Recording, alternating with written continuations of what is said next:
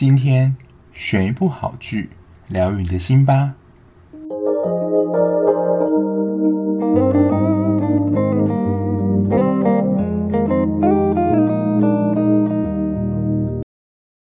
Hello，欢迎收听追剧二百五，我是小 B。看到没有准时更新呢，通常就是我两种状况，一种呢就是我真的太忙了，第二个呢就是被雨神眷顾，就是昨天要录音的时候就开始。晚上下起了雨，然后就是雨就打在那个屋顶上，就是滴滴答答的声音。想说这没有办法，所以就还是拖到今天晚上才录啦。所以就是如果没有准时更新的话，大家可能也不用太意外。那既然聊到雨这件事情，跟今天要讲的剧呢，算是有一点点相关吧。不知道大家看了没呢？今天想要跟大家讲的就是在 Netflix 上的自制影集《宁静海》。当初会想要看这一部呢，我觉得应该有百分之九十的人应该就是被他的卡司吸引吧。因为呢，就是在《鱿鱼游戏》短暂出现的孔刘，就是算是收收视保证吧。上一部孔刘的电视剧就已经是《孤单灿烂神鬼怪》，直到现在这一部还是目前非常多人心中的一部神剧。但是我可能是一个反指标吧，就是我。并没有觉得鬼怪就是有特别的吸引到我，就真的是一种看剧没有感觉，就是大家不要赞我，就是我真的还好。也对于鬼怪这部戏，所以对于它回归，算小荧幕上大家也会感觉到蛮兴奋的。然后搭配是裴斗娜，裴斗娜最近的作品就还蛮多的，《秘密森林》，然后《师战朝鲜》，就是那个医女嘛，也是大家应该都。印象蛮深刻的，还有金善映。金善映大家最有印象，应该就是《请回答一九八八》善宇的母亲，她在里面是用本名出演。还有李茂生，这个大家如果听名字，可能就不太知道会是谁。他就是演《夫妻的世界》里面那个精神科医师。他在那一部就是还是一个长发造型，也不算真的很长发啦，但就是。比一般的短发再长一些，就是他这一部的造型，我一开始还没有认出他，是我来去查演员名单的时候才发现，哦，原来是他。然后可能特别会需要去讲的，就是这一部的执行制作是郑宇盛，也算是比较早期的韩国男神，就是韩剧一线的男星。那他这一部转为执行制作，所以这一部在卡司上，光听这样阵容是非常强大的。然后《宁静海》这一部，最后会跟大家解释一下这个片名啊。那大家如果有看过的话，就应该会知道说，哦，为什么会叫做宁静海？它故事的设定是在二零七五年，那时候地球上的资源已经枯竭了，所以就是大家我们会看到，就是需要抢水大战，因为人如果没有水的话就不能活嘛。诶，这个设定的背景呢，其实就跟薛西弗斯的神话一样，就是未来地球的资源啊都已经枯竭，已经不太适合人类生存了，而且这是全球的状况都是这样。然后因为他们的地方是在韩国嘛。那政府见到这样的情形呢，就必须有一些作为嘛，所以他们就成立了研究团队，找找看是不是其他地方或其他星球有这些资源可以运用。那当时就是二零七五年，比如说太空梭啊什么的，照讲都已经发展的非常高科技，它就有这样设定了。那其实，在我们现今的知识也能够了解说，好像在火星啊。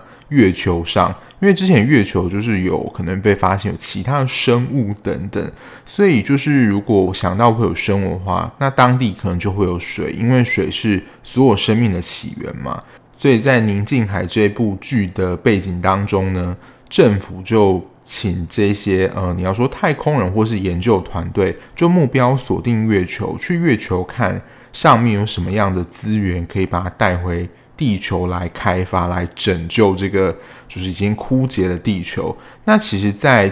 我们刚介绍这一批主角群呢，其实之前已经有一批研究团队已经去过了，可是呢，没有人回来。那这个没有人回来呢，其实目前要去的这一群也不晓得他们到底发生什么事情。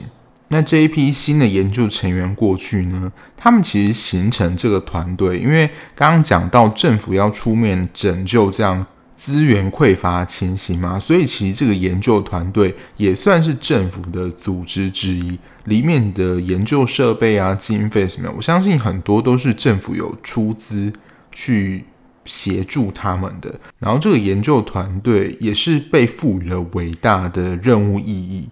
孔刘在这一部里面就是扮演了宇宙探险队队长，听起来好像是一个很厉害的 title，但就是带领这个研究团队去完成政府所赋予他们的任务。然后宋智安呢，就是由裴斗娜饰演这个角色，他在里面是一个生物学家。你想说，诶，为什么就是太空出任务会需要？找一个生物学家加入呢，就会跟他们这一次要去月球收集的这个东西有关。因为研究团队他们可能就是专长在探勘，呃，有没有发现一些奇怪的生物啊，或找到一些新鲜的东西。可是需要去鉴别这些是不是危险物质或是可用的话，就要借助宋智安他是生物学家这样的一个专长。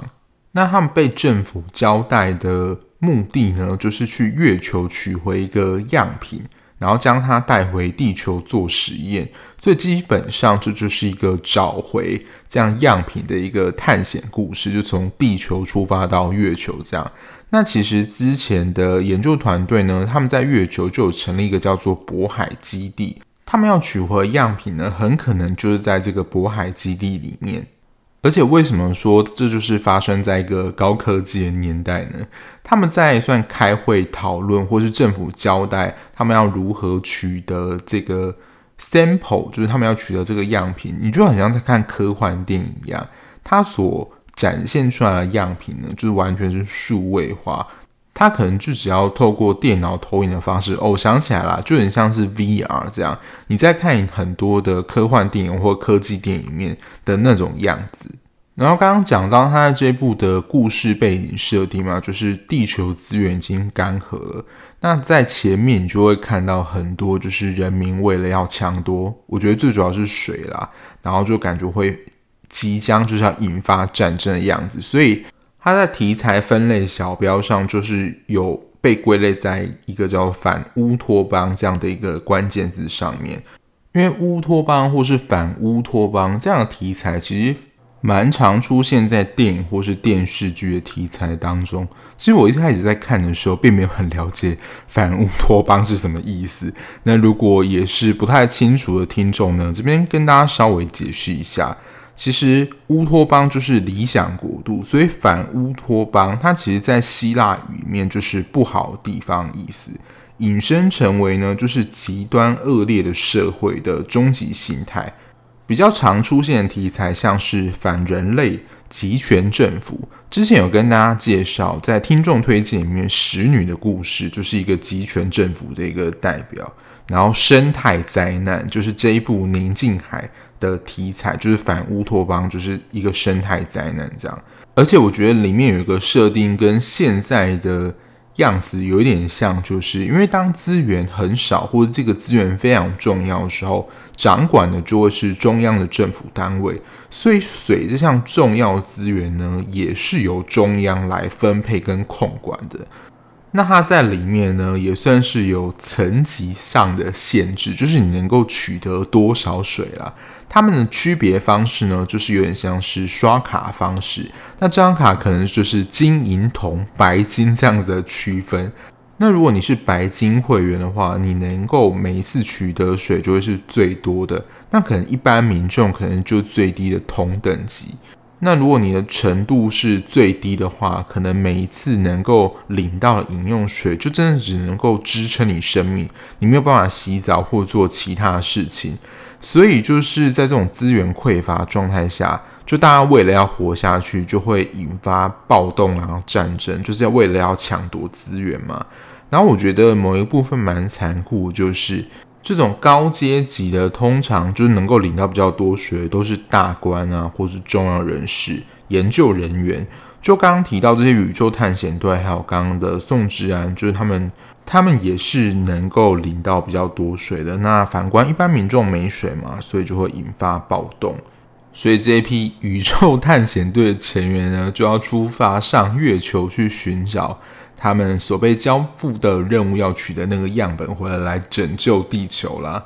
所以这部戏的第一个看点呢，其实就是探险的成分。他们真的是从地球，然后登陆到月球里面。可是说在从开始登陆的时候，就真的是多灾多难。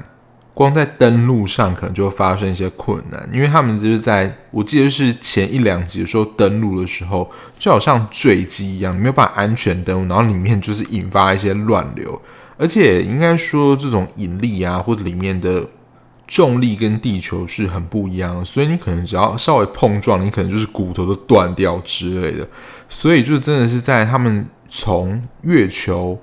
下来，就是走在上面说要前往渤海基地的路上，就没有办法走到渤海基地，他就只能暂时的中途脱队。那想当然就是因为其实基本上他就是内脏的器官受到一些损害，所以可能也是活不下去了。但也就只能把它暂时的。搁置在路途的中间。那因为他们其实从应该说离开太空舱之后，他们开始走在月球的表面上，其实就开始消耗他们身上资源了。他们那个穿的太空装可以说是你要超级高科技设备，包括水啊，还有空气，就是里面的一些设备，其实都会在这个装备里面。但它其实就是。一个会被消耗资源，它没有办法像是呃无性生殖这样无限的增生，所以他们其实也需要在他们身着太空装这个资源用完之前呢，要进到渤海基地里面，因为这个他们的装备啊，你可以说就是类似充电的样子，就是他们如果用完的话，他们就要找到一个基地的充电站来补充他们身上的不论是氧气啊，或是水分等等。所以说实在还蛮像在看一个冒险探险的片子。他们光从要从月球到渤海基地，就真的是波折不断。之所以说它真的很像探险片的原因，就是他们其实在一开始啊，好不容易进入渤海基地之后，他们就发现了一具尸体。然后这时候，身为探险队队长的孔刘呢，跟生物学家的。裴斗娜他们关注的焦点就是完全不同方向。身为探险队队长的孔刘呢，他就觉得应该要继续的寻找他们被交付任务的这个样本。那身为生物学家的裴斗娜看到一具尸体，就会觉得说应该要先厘清这样的一个死因吧。可是我在当时看的时候，我就想说。看到一具尸体，的确可能会感觉到很敬畏。可是我说实在，只想赶快找到那个样本，然后赶快离开这个鬼地方。因为可能就会觉得，这就是可能前人就是死在这边，可是跟我们的目标好像没有很直接的关系。不过，身为生物学家，就会想要去探测说，诶，这个尸体会不会对我们之后有什么危险？这样，那其实这真的就是一个关键。因为后来，因为他们其实大概有六七个、七八个成员吧，然后他们组成就是其他一些队员，然后有正副队长，就是除了探险队队长之外，还有一个医生，就是在 RPG 当中的补师一样，就如果有受伤啊，或是发生一些意外等等，你要赶快紧急包扎等等，这些就是这个探险队成员其他的组成。然后当他们开始探勘这个渤海基地，就是在这个基地里面寻找样本。这个基地就是不是什么一个体育馆这样的大小，就真的是你要说也没有一座城市啦，但就是这个很大，类似一个古堡这样的概念。然后探险的过程当中呢，就开始有成员莫名的死去。当我们身为上帝视角啊，那个成员就是被在那边的尸体，我不能说就是他被他吐的水喷到，可是我真的觉得他们在探险的时候，就是可能离那些尸体很近的时候，并没有做任何的防护措施，因为他们不像他们在走在月球里面就一定是全副武装，一定要是太空装嘛。可是当他们进到这个渤海基地里面，大部分的装备都被脱下了，然后结果呢，就开始有成员就不晓得怎么样，就是被水喷到。我真的觉得蛮好笑，他那边还特地的 slow motion，就是说实在他那个水真的不晓得怎么样被喷出来的。反正那个水呢，感觉好像病毒一样，就人被喷到的话，它可能其实正只是在这个星球上的一般的水而已。可是就是在我们人类被喷到的话，就好像病毒一样，你好像就被感染。那如果你要说以比较合理的来解释的话，可能就是水的密度不同吧。然后它只要被水喷到呢，就会开始大量的吐水，就真的像我们是呕吐一样，只是你吐出来全部都是水，不是说你可能有吃什么东西会被全部被吐出来这样，它就是大量的吐水而已。但是在经过大量吐水之后呢，你就是整个人。会变成一种很奇妙状态，像是被溺死一样。在画面，就是大家如果有看过的话，就他会特别呈现说，那个人其实他还是就是倒在一般的平地上，可是你会感觉到你像是在海中当中被溺死，就是你没有办法呼吸的。我们看起来他好像是想象的，就是他好像想象他在被溺死的状态，可是他现实的身体就是真的会被溺死了。所以有一个很微妙的情况，就是现实当中的水，它并没有被溺死，可是，在现实当中，他人的样子就是被溺死了。虽然说，就是整个剧情的情节就是非常不合理，就是吐出了大量的水，然后其实也没有被水淹死的样子，但他最终就是溺死了。那因为这可能就是像我们现在面临的某一些情况，就是。这可能是一种新型的病毒，医师也没有看过，所以医师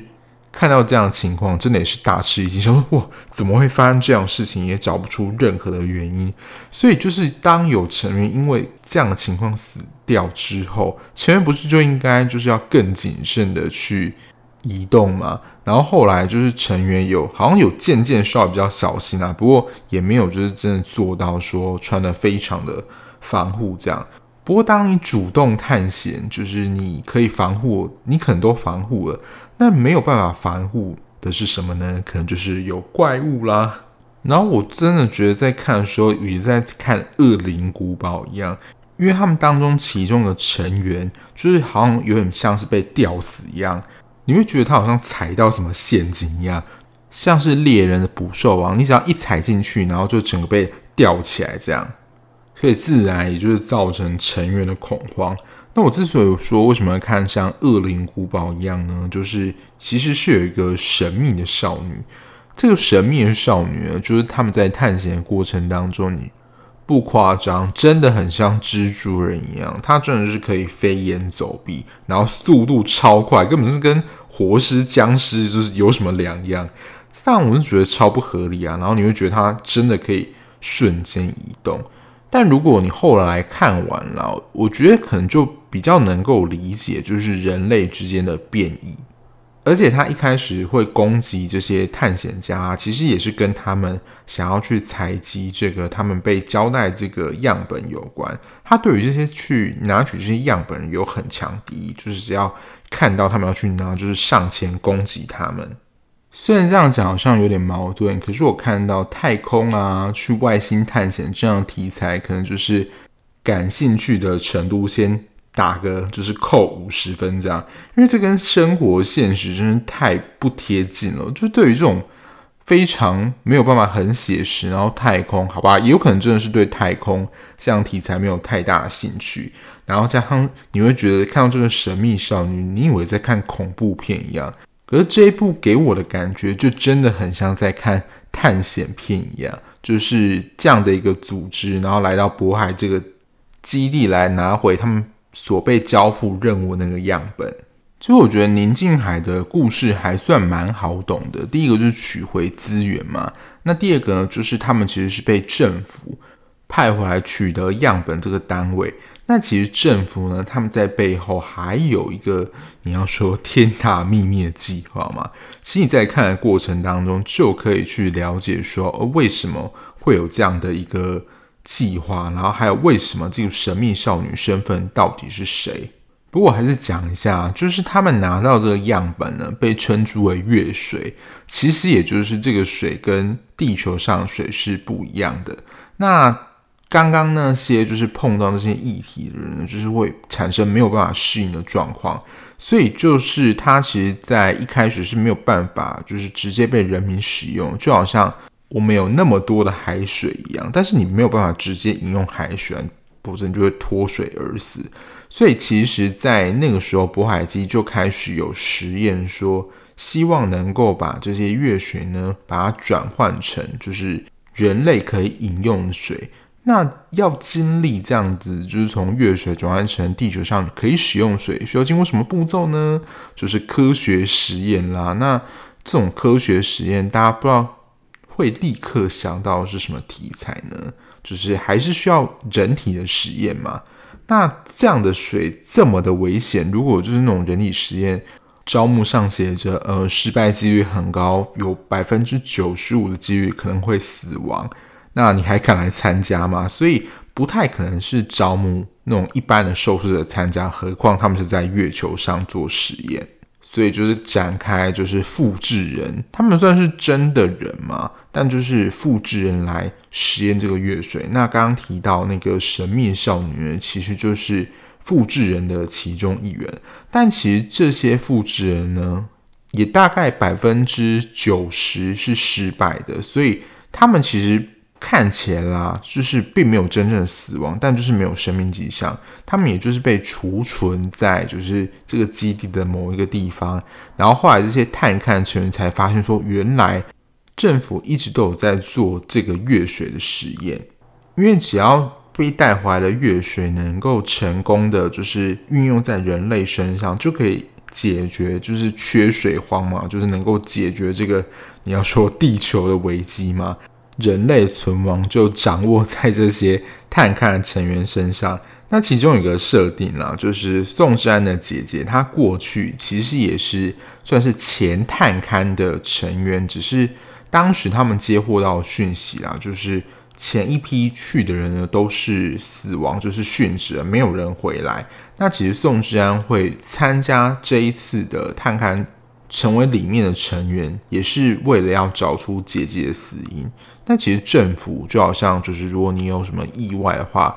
它只能用资源或什么样补偿你。但当时水就是最珍贵资源嘛，所以他除了原本就是身份就能够领到比较多的水之外，他姐姐死也让政府提供他比较多的资源可以使用。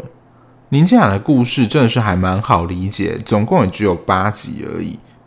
你要一句话一蔽之呢，就是一群。探险队探勘的成员到月球的基地去取回月水样本，要回到地球，就是一句话讲完整部剧，他到底在演什么？这样，那前面大概就是，如果你没有看过《宁静海》这部的话，里面的故事的大纲还有看完的感觉，大概就是这样了。那接下来就是，如果你已经看过的听众呢，就欢迎跟我一起吐槽，就是里面的一些设定或是。就是 Murmur 里面的一些小东西吧，就是小设定这样。我觉得一开始就是他们那个充电装置很酷。他们不是在一开始进来的时候就是要死不活，就是因为他们在一开始进来的时候，真的你要说花了很多时间，就是那个被在太空舱那边，就是内部都有一些损伤，他没有办法走，大家也只能放下他，就是留他在那边。可是大家又在那边拖了一些时间。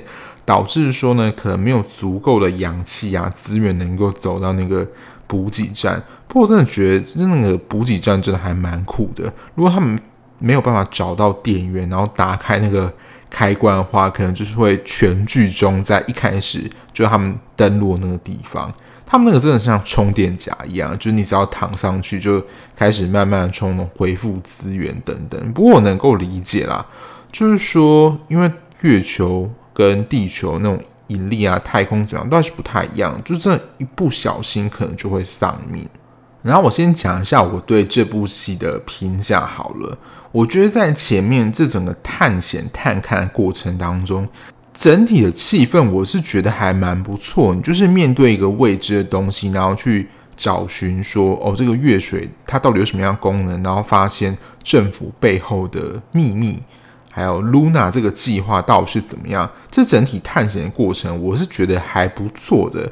但是，就是这个但是，他在后来，尤其在最后一集的时候，我真的觉得他就是比一个标准的，有点算是烂尾剧。你有点不太知道说他想要为什么会这样安排，还有这一部的一个主题到底是在演什么？因为你要说就是这种末日的环境啊，通常就是有一些警示的意味，比如说告诉我们说要。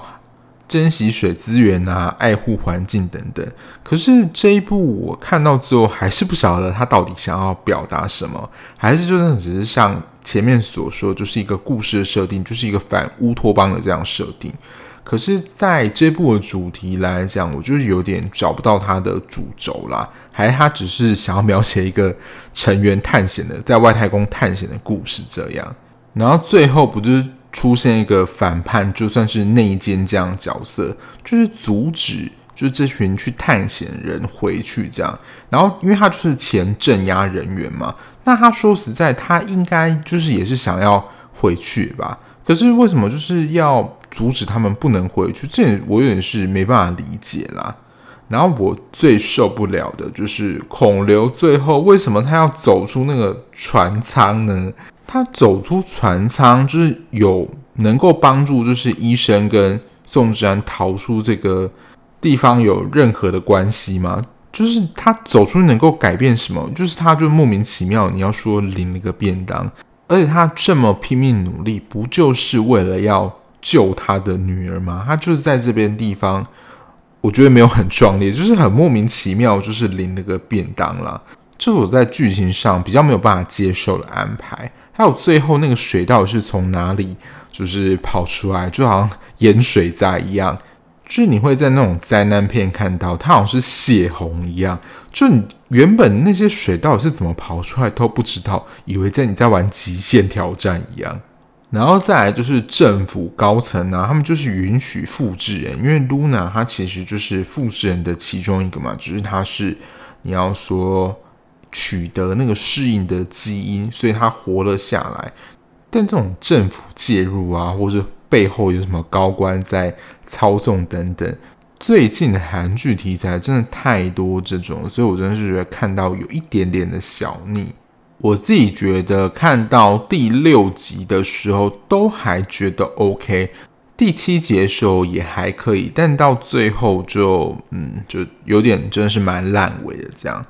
那我对于宁静海这个片名，我觉得它真的取得很诗意耶，因为其实就是在月球里面，他们就是要取得这个月水，就是他们。无限的资源嘛，那这些水其实某一个特性就是会无限增生，所以它也可以就是变得非常多，像是海一样。但真的是有一个反差，就是这些月水真的是蛮可怕的，就完全一点都不宁静。但我想他可能想要表达。可能就是类似一种大自然的反扑，你不要小看这些水的力量，就它看起来是非常的平静跟宁静，可是如果你没有珍视它或重视它或小心它的话，有可能就是会让你失去性命。这样，所以我真的看到蛮多人看完的想法就是，宁静海一点也不宁静啊，就是整个是吓死人了。那对于《宁静海》这部剧整体评价，它就留下一个蛮微妙的 ending 啦。我觉得是有点算开放式的结局。然后对于孔刘的行为啦，我是真的没有办法理解。我个人就是这个编排真的是还蛮烂的。但中间一些悬疑的探险啊，还有他们碰上露娜的那个过程，就那个神秘少女，整体的气氛上，我觉得还是不错的。可是，如果因为就是现在韩剧真的太多了，不论是 Netflix 自制或是跟播剧，都非常多。那如果你没有那么多时间的话，就是这一部我真的觉得呃可以不用看。我之前在还没有看的时候，那时候 PPT 上已经有人看完，然后他的标题就说可看可不看。那我自己看完之后，的确也是这样啊。如果你真的很喜欢孔刘，然后这种科幻探险题材的话，可能可以看一下，但就是丑话已经讲在前头了。就我个人觉得啊，是有一点点烂尾的。但有些人可能也不这么觉得，就觉得它就是一个开放式结局这样。那如果啦，真的有第二季的话，因为它的结局也演得好像，其实你好像有第二季，好像也是可以的。因为他们原本一开始登陆的算太空船嘛，就是故障有点坠机的样子，所以就有人。准备要接他们回去了，所以如果真的走研究方向的话，可能就回到地球说：“哦，这个月水是不是能够真的运用在地球上？然后在地球上发生什么事情？不然，我想应该不太可能再去其他星球探险吧，或是有其他基地等等。这一部在网络上网友的评价真的是还蛮两极的。我想就跟结尾真的是蛮有关了的啦，因为就是我以这种你要说没有很高标准的人来说，就我对于觉得前面是还不错的，可是对于结尾，我个人是觉得真的不太行啦。所以就是有没有第二季，就是也没差喽。但如果他真的有第二季的话，可能啦还是会看一下，就是他不至于让我觉得说哦，就是他出了第二季，我就完全也没有兴趣这样。那我今天录音的这个当下，在 Netflix 上看到它的排名还是有排在总体排行榜第五，所以就是大家可能也知道，每个人的口味不太一样，但还是有蛮多人看的啦。但真的也再一次的，我觉得印证了，就是很多人看的剧或戏，不见得就是一定非常的好看。这个知名度可能大过它好看的程度。这样，好啦，那今天就跟大家分享这一部《宁静海》我看完的心得，还有里面的一些想法。那如果你有看过《宁静海》的听众呢，也欢迎跟我分享你的想法哦。那如果你是喜欢这样聊剧的 Podcast 节目的话，不论你是用任何平台收听，按下订阅键就能比较快的时间收到节目上架通知喽。那如果你想要发了我及时追剧的讯息的话，在资讯的地方有我的 IG，也欢迎追踪来跟我互动哦。那我们下一节目再见啦，拜拜。